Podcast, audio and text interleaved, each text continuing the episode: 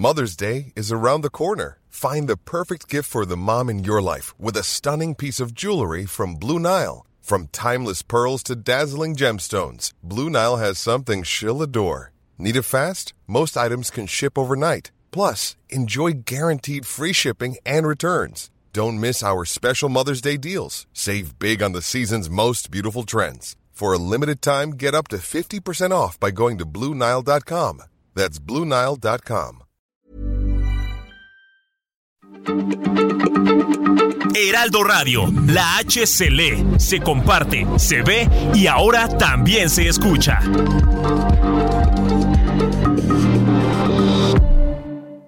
Heraldo Radio. en la llaga.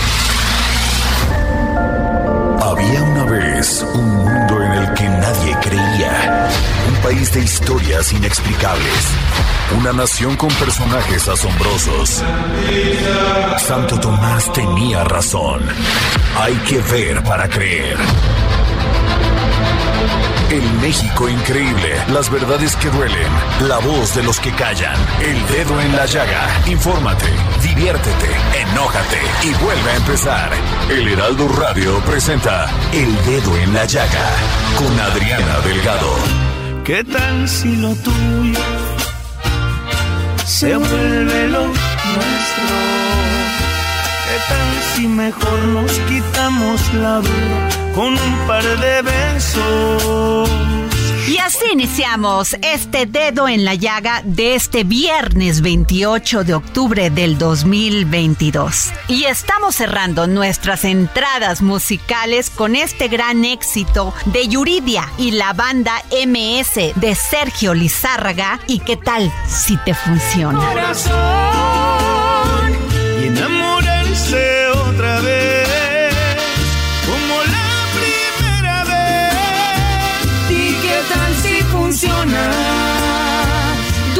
oportunidad de platicar con la gran leyenda del automovilismo en México. Es piloto de Fórmula 1, participó en los 58 grandes premios de la Fórmula 1, debutando el 5 de junio de 1977. Si usted no sabía, él junto con su equipo, Colin Chapman, creó su propio coche para estas competencias, el Rebaque HR 100, un automóvil auténticamente mexicano. Si usted no sabía, antes de Checo Pérez existió Héctor Alonso Rebaque. Vamos a la entrevista. El dedo en la llaga. Este fin de semana se va a llevar a cabo el Gran Premio de México de la Fórmula 1 que, como lo dijo ayer la jefa de gobierno, Claudia Sheinbaum, dijo que va a estar garantizado este premio hasta el 2025, lo cual nos llena de gran orgullo, de gran felicidad, porque pues eso no solamente es la Fórmula 1, que es un gran premio, sino toda la derrama económica, turística que trae a la Ciudad de México y para México. Pero les quiero hablar de un tema muy importante porque si usted cree que el Checo Pérez es el único corredor de Fórmula 1 que ha tenido México y que ha tenido este gran éxito, pues no. Tengo en la línea a don Héctor Alonso Rebaque, quien es, es piloto de la Fórmula 1. Don Héctor, qué gusto tenerlo en los micrófonos del dedo en la llaga.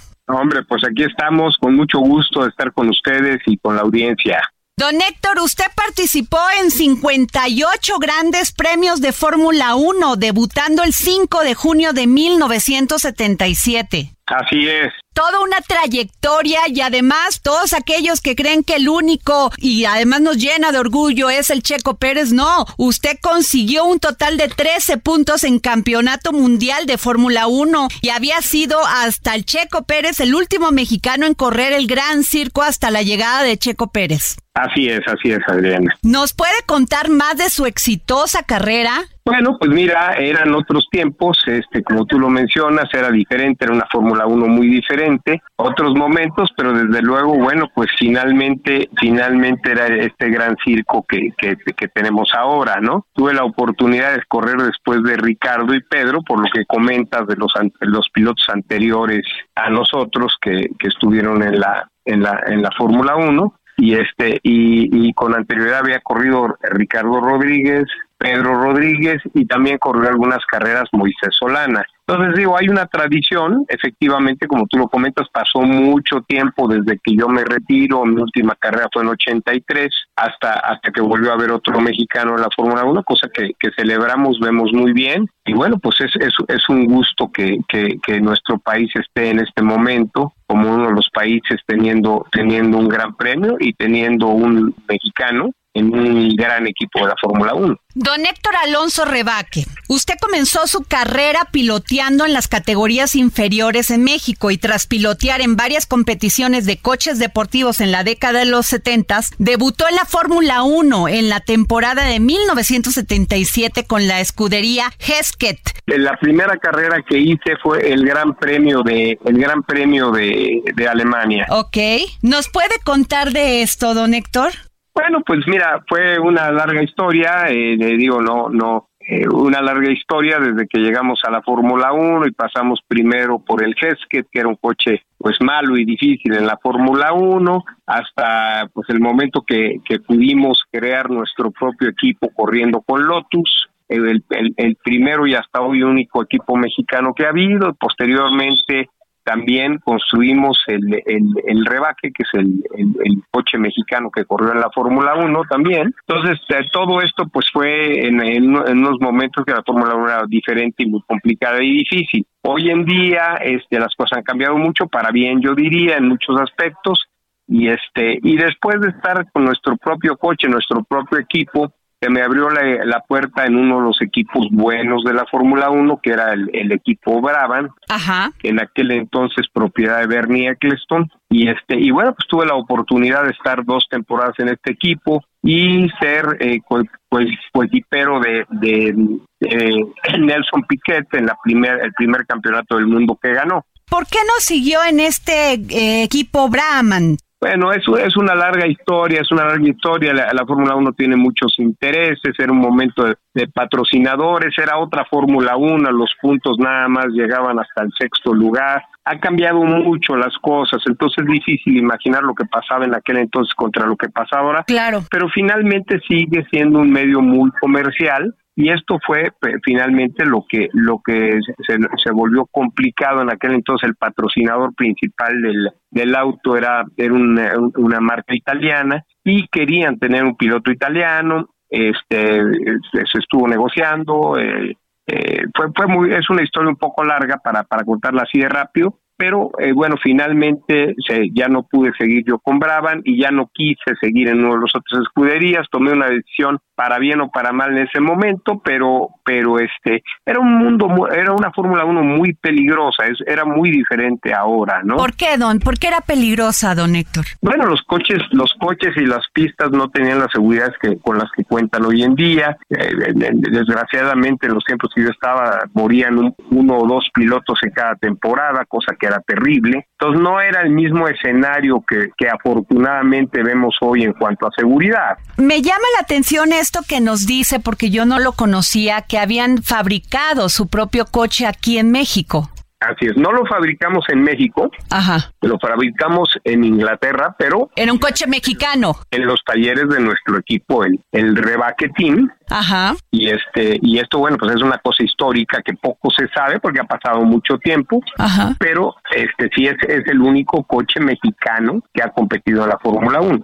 Don Héctor Alonso Rebaque, ¿qué piensa que ya se está llevando este en la Ciudad de México este Gran Premio de México de la Fórmula 1? Bueno, pues creo que eh, esto es una maravilla. Eh, han tenido ya varios, varios, este, eh, programas del Gran Premio desde hace cuatro o cinco años han salido muy bien, la gente está contenta, este, la pista pues eh, la han cambiado por una pista muy diferente a la original, pero que trae, que tiene pues su parte buena y su parte mala, tiene, tiene, cumple con la parte de, de seguridad, pero desgraciadamente pues perdimos la pista original, que, que era una pista que cumplía con curvas muy rápidas, curvas lentas, curvas medias, y desgraciadamente como está muy restringido el espacio para para, para mejorar la seguridad de la pista, terminamos con una, una pista muy diferente a la original que la vuelve una pista de curvas muy lentas en donde es muy difícil los rebases. Y si vemos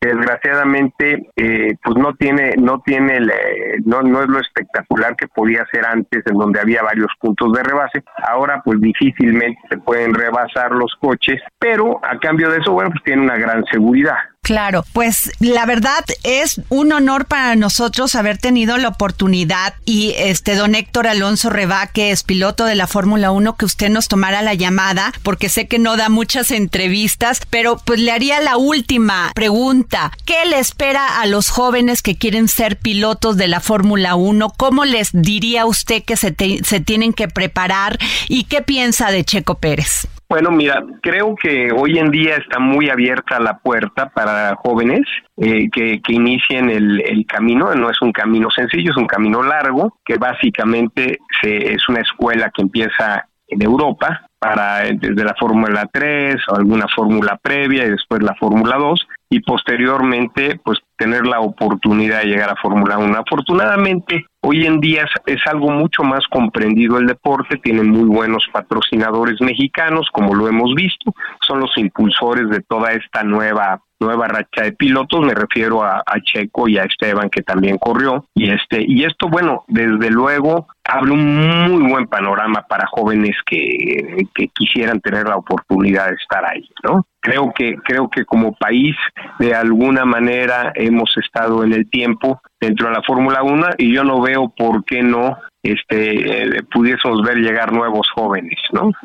Ser piloto de carreras de la Fórmula 1 requiere un gran sacrificio y disciplina. Así es. ¿Qué se necesita, don Héctor? Porque no es de que te guste nada más pues manejar una, un coche, sino tener esta disciplina, ¿no? Bueno, desde luego es una cuestión de, disciplina, de afición, de habilidad, este, y desde luego, pues es, como todos lo sabemos, un, deporte que requiere de, un apoyo económico, por, pues porque es un, es un deporte caro. Pues el principio siempre es más difícil, porque pues mientras que uno no llega a las categorías importantes, es difícil conseguir patrocinadores. Cuando uno llega a las categorías importantes, las cosas en, en, en, eh, se van volviendo un poco más en el entendido que tengas éxito que, que, y que puedas lograr este pues destacar, ¿no? Porque si no pues, también sigue siendo muy complicado.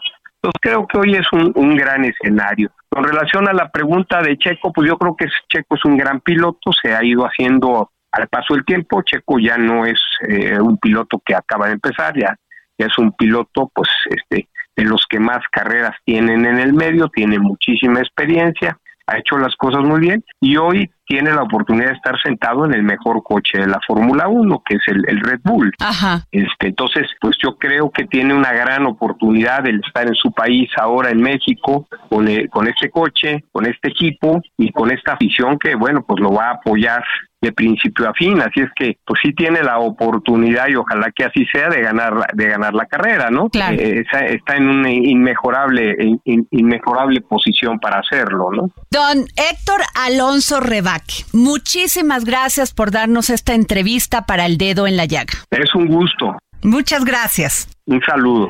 El dedo en la llaga. Viernes, viernes del historiador Ignacio Anaya, que hoy nos presenta en sus cápsulas del pasado duelos entre el honor y la masculinidad.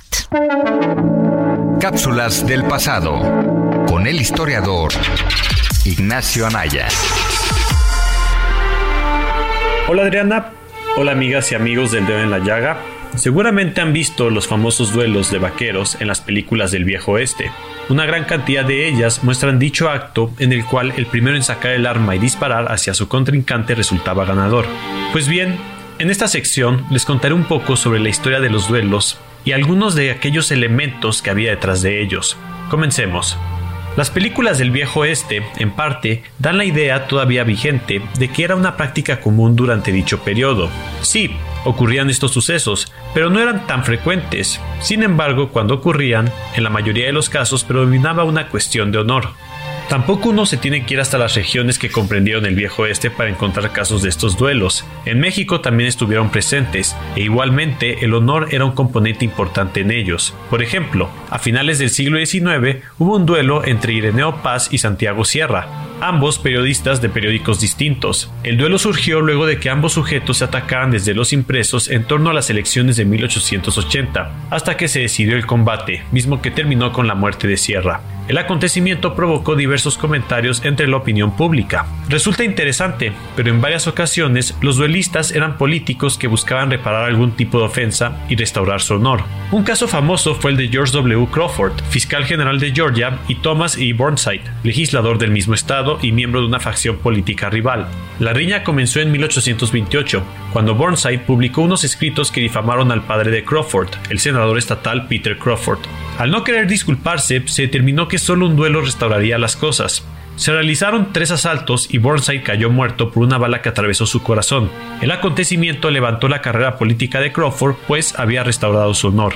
Cabe mencionar que la muerte no era común en estos escenarios. Había reglas, protocolos y armamento específico, las armas que portaban carecían de potencia o precisión para matar a alguien en varios casos. Ahora bien, en estos sucesos, los hombres eran los protagonistas de estos enfrentamientos, pues el honor estaba muy relacionado con la masculinidad.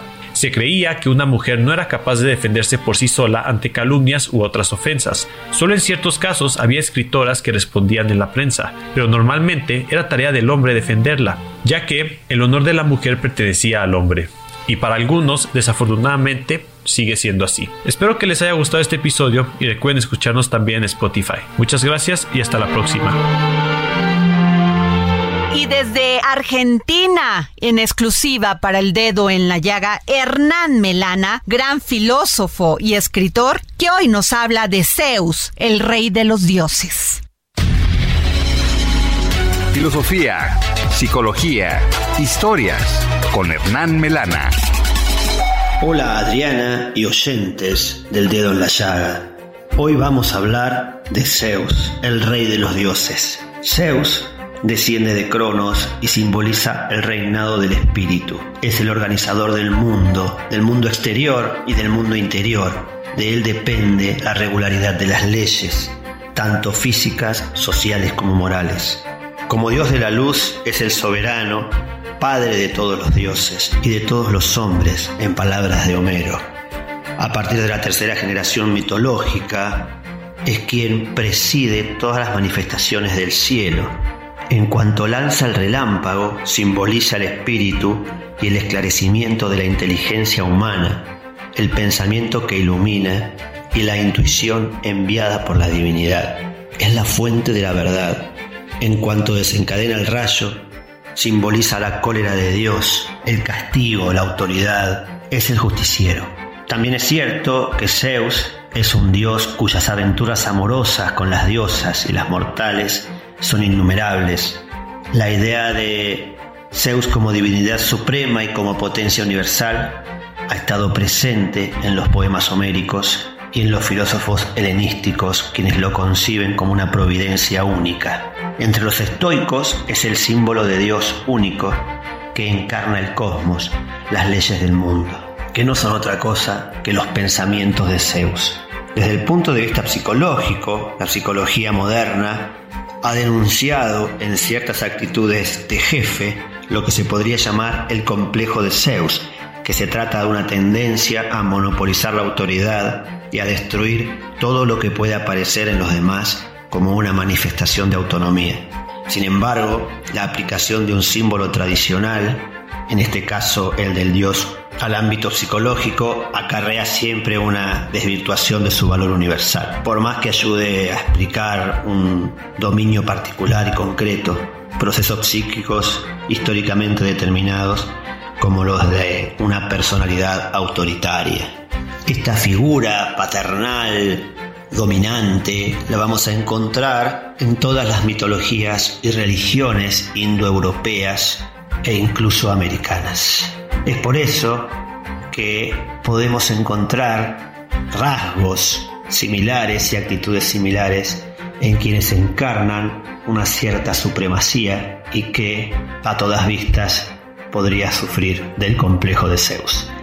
Me despido con una frase de Esquilo acerca de este dios supremo que dice así, Zeus es el éter, Zeus es la tierra, Zeus es el cielo.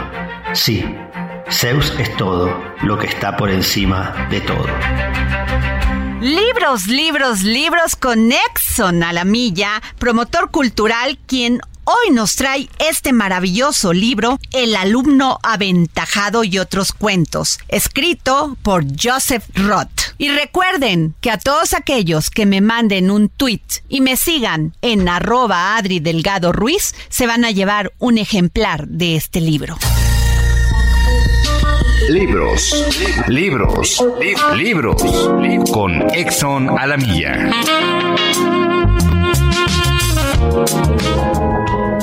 Gracias, querida Adriana. Audiencia del dedo en la llaga.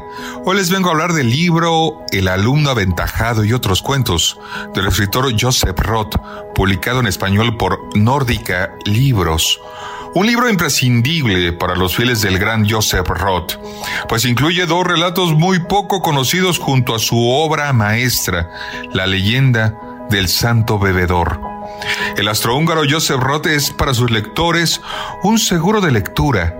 Es uno de esos escritores que, sin alcanzar la categoría del genio, mantiene en todos sus libros una admirable regularidad que se compadece a la perfección con una gran calidad literaria y la absorbente capacidad de atracción de una prosa cargada de intensidad y gusto.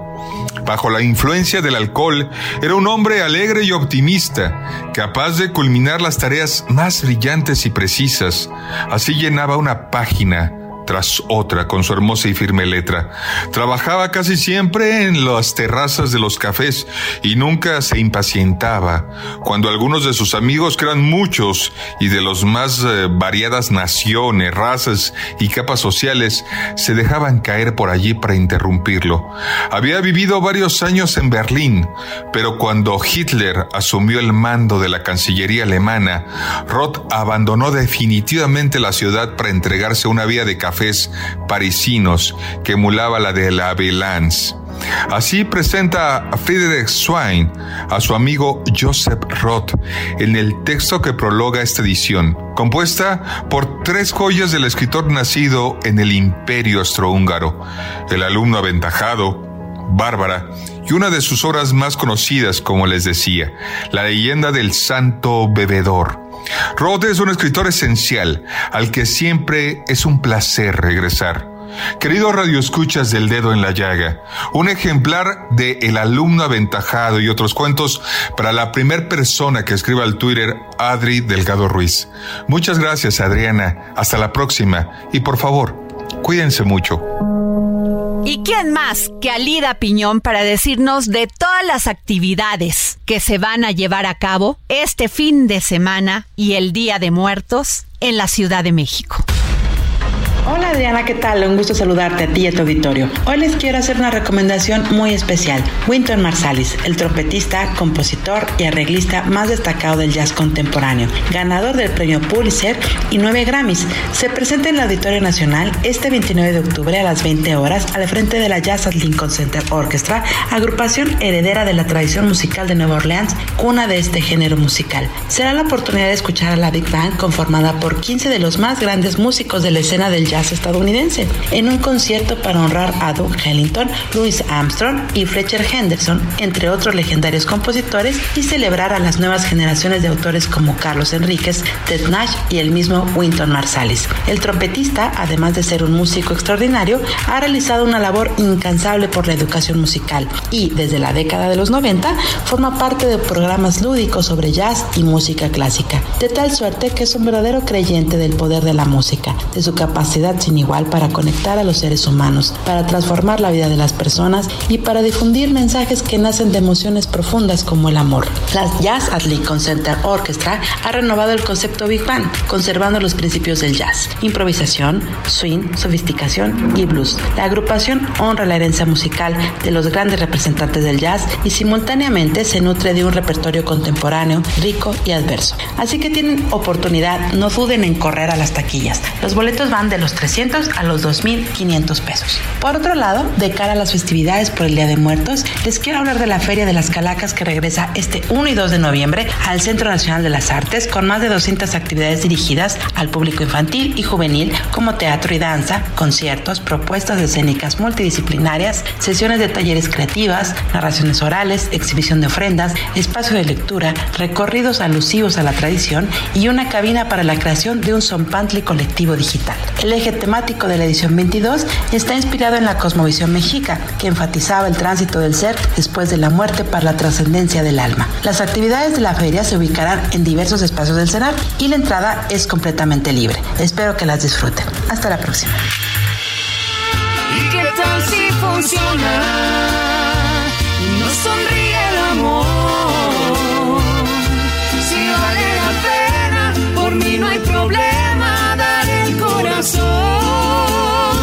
Vamos a poner una pausa en el dedo en la llaga y regresamos. Como la primera vez. ¿Y qué tal si funciona? Lo que siempre El dedo en la llaga. Heraldo Radio, con la H que sí suena y ahora también se escucha.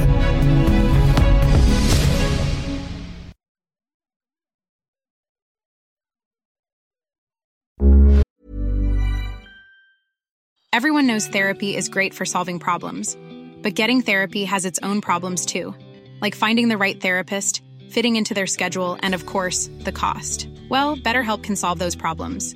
It's totally online and built around your schedule. It's surprisingly affordable too. Connect with a credentialed therapist by phone, video, or online chat, all from the comfort of your home. Visit betterhelp.com to learn more and save 10% on your first month. That's BetterHelp H E L P. Heraldo Radio, con la H que sí suena y ahora también se escucha. Sigue a Adriana Delgado en su cuenta de Twitter en arroba Adri Delgado Ruiz.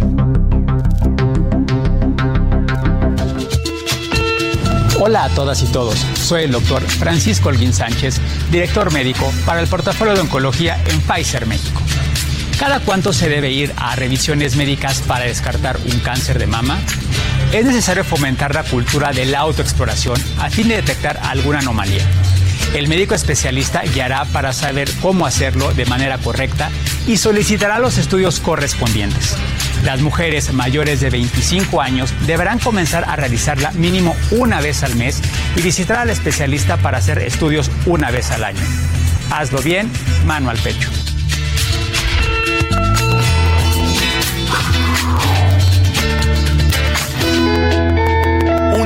Campaña de Heraldo Media Group. Adriana Delgado, entrevista en exclusiva a la senadora del Partido Acción Nacional, Josefina Vázquez Mota. Quiero hacerte esta pregunta. ¿Crees que al PAN le faltó entender que tenía una candidata a la presidencia de la República con más capacidad, con más agallas, con más fuerza de lo que ellos mismos habían pensado? Yo creo que algunos actores del PAN sí. El PAN en su conjunto no, porque sería muy injusto de mi parte.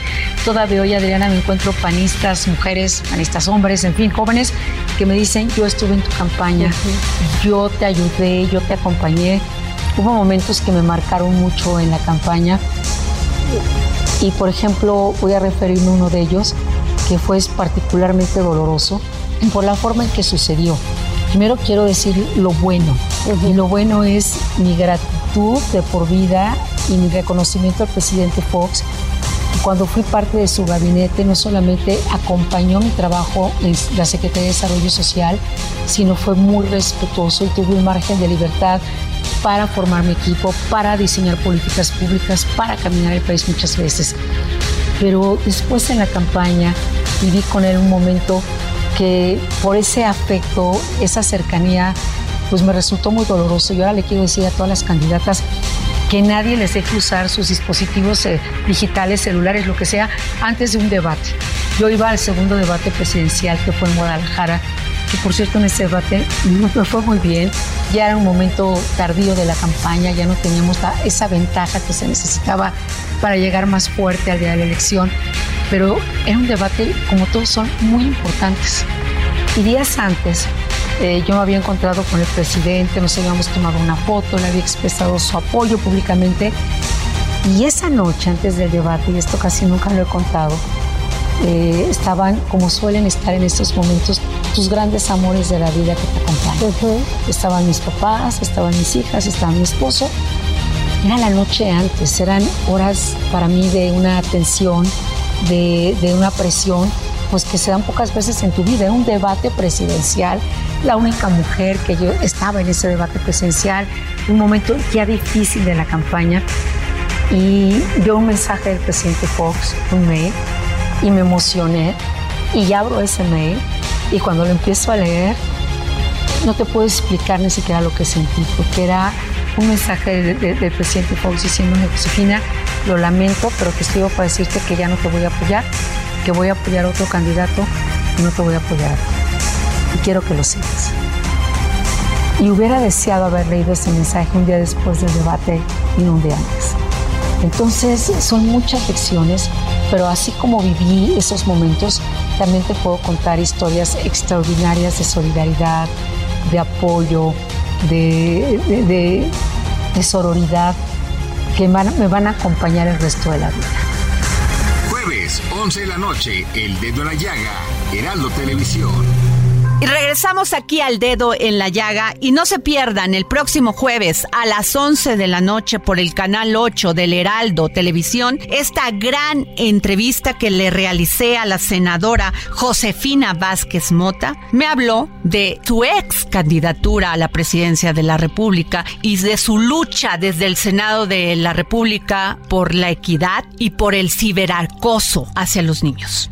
Tuve la oportunidad de realizar una interesante entrevista al divulgador del mundo prehispánico Enrique Ortiz, mejor conocido como Tlatuani Cuauhtémoc, sobre el Día de Muertos. El dedo en la llaga. Sin duda, una de las tradiciones más importantes en nuestro país durante mucho tiempo es el Día de Muertos, el 2 de noviembre. ¿Y quién más que Enrique Ortiz, el gran divulgador cultural conocido en sus redes sociales como Tlatuani Cuauhtémoc, para que nos diga cómo inicia esta festividad del Día de Muertos, Enrique, en México? Eh, bueno, eh, es una tradición sincrética, esto es importante de mencionarlo. Tiene tanto elementos mesoamericanos como elementos que vienen de Europa en gran medida, pues, vinculados con el culto cristiano, ¿no? Esto es muy importante.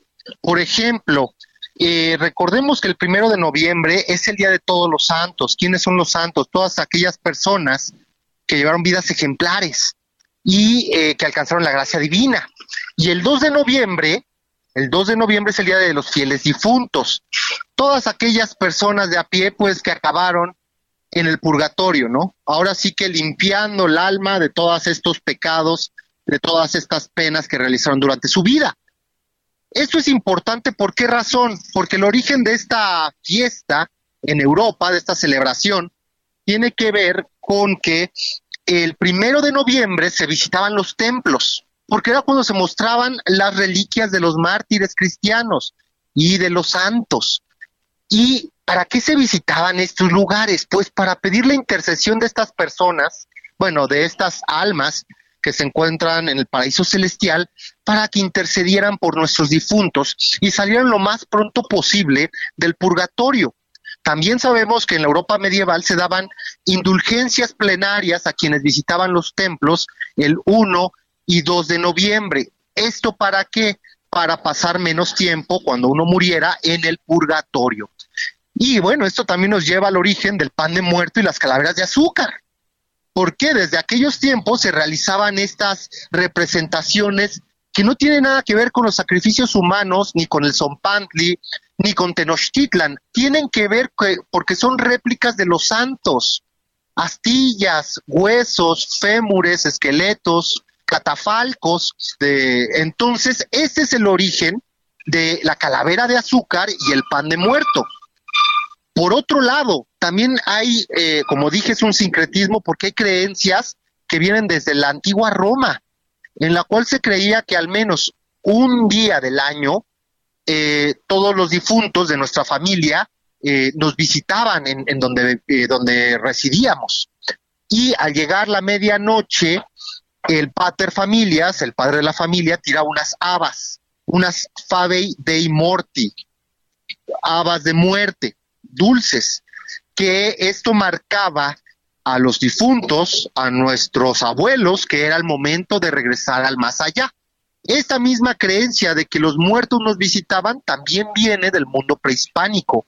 Esto es inaceptable para la religión católica, ¿verdad? Entonces ahí es donde vamos viendo la mezcla de diferentes tradiciones y que perduran hasta pleno siglo XXI. Misma mezcla que podemos ver en los altares que colocamos en nuestras casas. La flor del cempasúchitl, sempoalizochitl, la flor 20.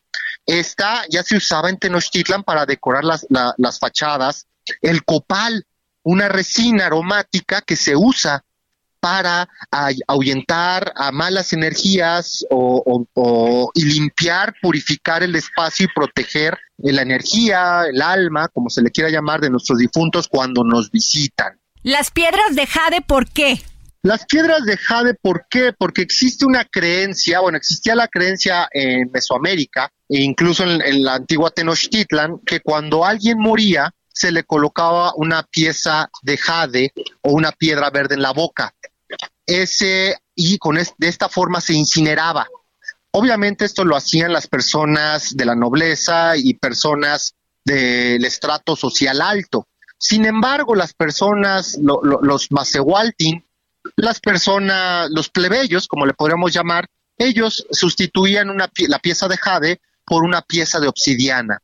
Ese iba a ser el receptáculo de la energía de la persona que había muerto y cuando era incinerada. También el Cholo Escuincle, Eso te iba a preguntar, el famoso Cholo Escuincle de la película de Coco. Sí, se colocan perritos, representaciones de perritos, porque el Cholo Escuincle es el perro eh, que entre los antiguos nahuas era el encargado de guiarte eh, hacia el Mictlán, hacia eh, el inframundo. Y había un río que se, llamaba el Apanoguaya, era el río que dividía el mundo de los vivos de los muertos. Necesitabas de un perro, un escuincle puntualmente, de color bermejo, ni gris ni negro, sino color bermejo, y él iba a ser tu guía para atravesar estas turbulentas aguas de lo que era este río, ya en el inframundo, donde ya gobernaba Mictlantecutli, el señor de la muerte. Que eso te quiero preguntar, porque según los mexicas, creían que la vida ultraterrena del difunto podría tener cuatro destinos. Sí, eh, dependía en gran medida en la forma en que tú ibas a morir. Por ejemplo, aquellos guerreros que morían en batalla o sacrificados, ellos iban al paraíso solar, a la casa del sol, al Tonatiuhichan. De la misma forma, las mujeres que morían dando a luz iban al Tonatiuhichan. La gran diferencia es que los hombres acompañaban al sol del amanecer al atardecer y las mujeres del atardecer al anochecer. Después de cuatro años regresaban a la tierra en forma de aves de bello plumaje o colibrís. También existía el paraíso agrícola, gobernado por Tlaloc, eh, que era un lugar siempre verde, brumoso, con mucha lluvia. Este, para llegar a este lugar tenías que morir ahogado, morir alcanzado por un rayo. Si tenías sarna, si tenías lepra, si tenías hidropesía, ibas a este lugar. El tercer lugar podemos definirlo como el Chichihuacuauco. El Chichihuacuauco, a este lugar iban los niños que todavía se alimentaban de su madre, de leche materna. En este lugar había un gran árbol nodriza lleno de senos que lactaban y ahí se alimentaban esperando una segunda oportunidad para poder regresar a la tierra. Finalmente, aquellos que morían, digamos, de causas naturales, de alguna otra enfermedad, un accidente cualquiera, pues iban al Mictlán. El noveno inframundo, tenías que atravesar nueve niveles, nueve niveles, eh, en un proceso de depuración, en un proceso en el cual tú dejabas de ser tú.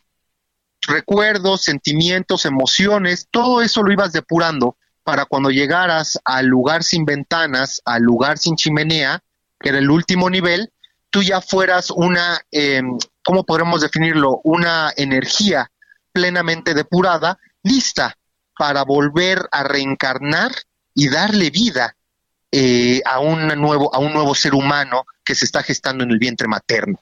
Enrique, ¿qué es lo que tiene que tener una ofrenda de muertos? Bueno, hay muchos elementos que son muy importantes. Lo primero, lo primero es eh, un, un retrato, ¿verdad? De nuestro fallecido. ¿Por qué? Porque es a quien le dedicamos la ofrenda. Tiene que tener al menos uno o los que quieran. Y al menos debe de tener una vela por cada persona, por cada fotografía que está presente en la ofrenda. Por lo menos una vela por cada persona a quien le dedicamos la ofrenda. Eso es indispensable. Otro tema indispensable, tiene que haber agua para satisfacer la sed de nuestros difuntos que nos visitan. También tiene que tener alimentos, que pueden ir desde pan de muerto hasta un mole, hasta un arroz, algo que les gustaba en vida y también para eh, satisfacer el hambre de este largo viaje que realizan. Tercer punto, el copal. Como ya lo comentamos, el copal tiene también que estar ahí porque es un elemento que protege a nuestros difuntos y aleja a los que llamaríamos malos espíritus. También tiene que haber sal. Sal es un elemento que conserva y atrasa la putrefacción, es un elemento puro. Y también se puede colocar en forma de cruz a manera, digámoslo así, permítaseme la, la comparativa o la metáfora como una brújula para nuestros difuntos. Ok. O sea, una cruz de sal. Una cruz de sal orientada de acuerdo a los cuatro puntos cardinales, si es posible. Mm, muy bien. Tengo que varas de tejocote. ¿Es así? Bueno, en algunos lugares se coloca esto, pero no, digamos que no son de los elementos indispensables de la ofrenda.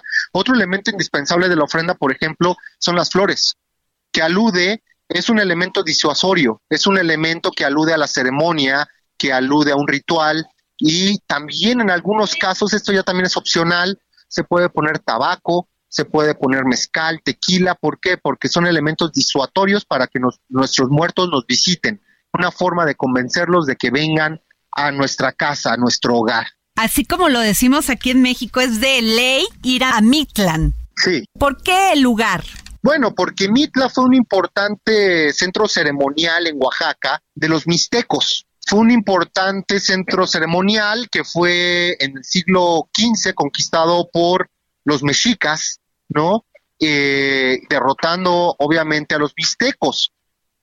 Mitla, pues obviamente que estamos hablando del lugar de los muertos, ¿no? Del Mictlán. Por eso es muy visitado en esta fecha, de acuerdo a la cosmovisión mesoamericana. Muy interesante, Enrique, como siempre, conversar contigo. Soy tu fan. Gracias, Muchísimas gracias, por tomarnos la llamada Latuani Cuauhtémoc. Muchísimas gracias. Sí, muchas gracias. Invito a las personas que me sigan en mis redes sociales, arroba Cuauhtémoc-1521, en Twitter, Instagram y TikTok. Muchas gracias, Enrique. Gracias, Adriana. Dedo en la llaga. Y nos vamos con el gran crítico de cine y entretenimiento Gonzalo Lira, que hoy nos presenta una entrevista con Demian Bichir por la serie de vampiros. Es tiempo del séptimo arte. Películas, cortometrajes, series, documentales y excelente música. Con Gonzalo Lira. Hola, ¿qué tal Adri? Muy buenas tardes a ti y a toda la gente que nos escucha por aquí, por el dedo en la llaga. Yo soy Gonzalo Lira.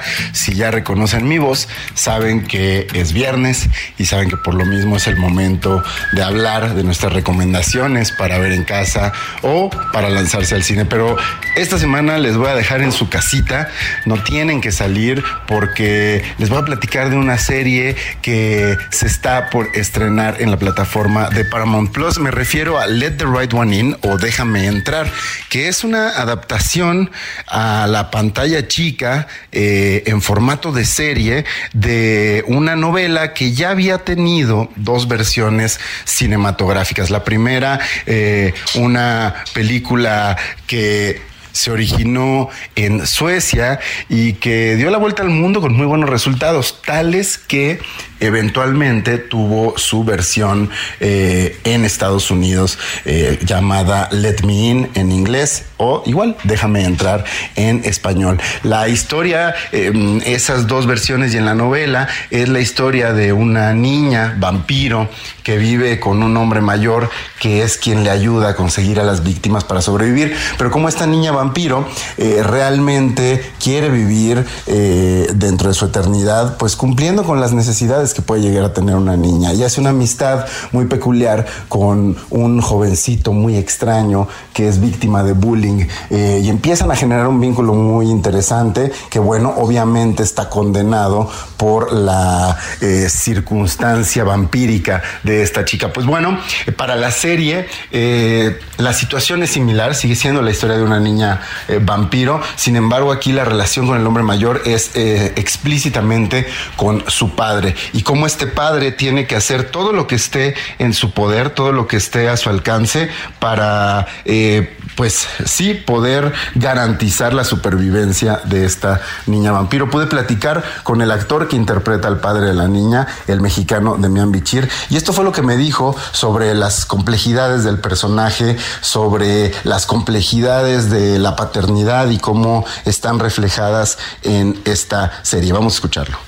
cada trabajo presenta un, reto distinto, tal vez un riesgo también. Eh, y este ha sido uno de los más, más complejos que yo he podido realizar, porque eh, yo no he hecho mucho el género, de el, género fantástico, sobre todo en televisión, y el gran reto de, una serie es que tienes que conservar eh, esta misma energía, eh, además de todo lo que significa un personaje durante varios meses. Son 10 horas, 10 episodios, ¿no? Es como cinco películas. Entonces eso, nada más eso es un reto importante. Pero además, esta película emocionalmente ha sido muy cargada y después físicamente también ha sido muy demandante para, para todos, ¿no? También para la chiquita, para Madison, porque lo estamos haciendo de manera seria. Es un juego muy serio que estamos llevando a cabo. Entonces, eh, todo eso eh, es, es, un, es, un, es un reto importante, ¿no? Yo creo que la mayor dificultad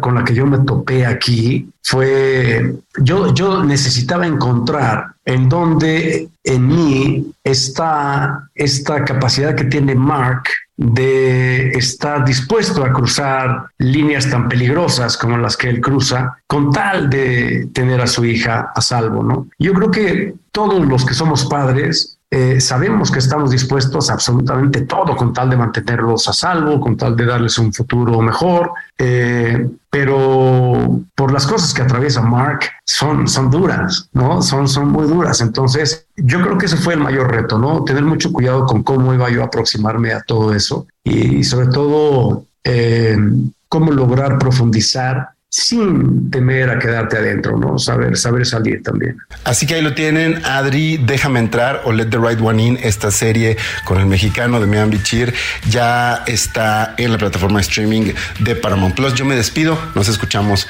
la próxima semana. Y como todos los viernes, Miriam Lira y su momento Gastrolab, que hoy nos habla sobre la calabaza y sus usos gastronómicos en esta temporada. GastroLab. Historia, recetas, materia prima y un sinfín de cosas que a todos nos interesan. Una calabaza se casó con un melón. Los padrinos fueron una piña y un piñón. Hola, ¿qué tal, Adri? Amigos del dedo en la llaga. Feliz viernes para todos ustedes. Espero que ya estén poniendo su ofrenda en casa y que ya estén listos para las celebraciones de Día de Muertos. Y es que en esta época del año, las calabazas están por todas partes y con una gran variedad de formas y colores. ¿A poco no ya las han visto? Se trata de un fruto originario del continente americano del género curcubita. Son plantas rastreras y trepadoras con frutos muy versátiles. La calabaza fue domesticada en Mesoamérica hace más de 8.000 años, como lo demuestran distintos hallazgos de semillas fosilizadas. La calabaza es uno de los tres pilares esenciales de la milpa, el famoso sistema agrícola mexicano. Una planta que crece sobre el suelo generando sombra y protegiéndose de la humedad, mientras que el tallo del maíz crece hacia el cielo y la planta del frijol se enreda hacia arriba. Este alimento contiene vitaminas, aminoácidos, minerales y carotenoides. Las semillas son abundantes en proteínas, vitaminas, en calcio y fósforo. Con ellas se producen aceites de cocina, también medicinas y hasta cosméticos. Además, las calabazas tienen muchas formas, colores, tamaños y nombres, como puede ser el chilacayote, la pipiana, la chompa, la alcayota, la bayonesa, el zapallo o de Castilla, sin contar los nombres regionales. A lo largo de los siglos, esta planta ha evolucionado generándose nuevas variedades, como pueden ser el zucchini y la cocosel, típicas de Italia, que son derivadas de las calabacitas y hoy son habituales en las mesas de todo el mundo. Sus semillas ya son casi imperceptibles.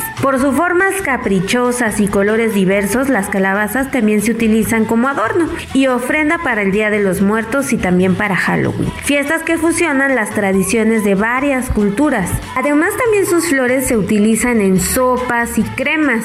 No pueden faltar en las quesadillitas rellenas con queso o frititas. Las calabacitas tiernas de muchas variedades son la verdura en muchos guisos, caldos y sopas. A las semillas se les conoce como pepitas, que pueden ser asadas o cocidas y se utilizan como botana o en dulces. Y son un ingrediente clave en los moles y pipianes. Ahora que ya conocen más acerca de las calabazas, háganos saber cómo las van a utilizar en esta temporada. Por supuesto, no olviden de seguirnos en gastrolabweb.com y en redes sociales arroba heraldo gastrolab. Yo soy Miriam Lira y nos escuchamos por supuesto el próximo viernes aquí en El Dedo en la Llaga. ¿Y qué tal si funciona lo que siempre quisimos? Esto fue todo aquí en El Dedo en la Llaga. Muchísimas gracias por escucharnos y como siempre les digo, gracias por permitirnos entrar en su corazón. Nos escuchamos el lunes.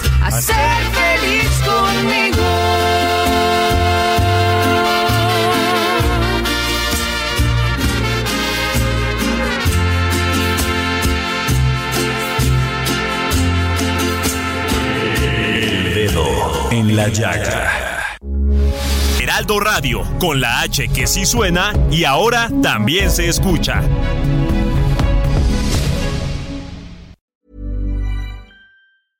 Imagine the softest sheets you've ever felt. Now imagine them getting even softer over time. That's what you'll feel with Bowl and Branch's organic cotton sheets. In a recent customer survey, 96% replied that Bowl and Branch sheets get softer with every wash. Start getting your best night's sleep in these sheets that get softer and softer for years to come. Try their sheets with a 30-night guarantee. Plus, get 15% off your first order at bowlandbranch.com. Code BUTTERY. Exclusions apply. See site for details.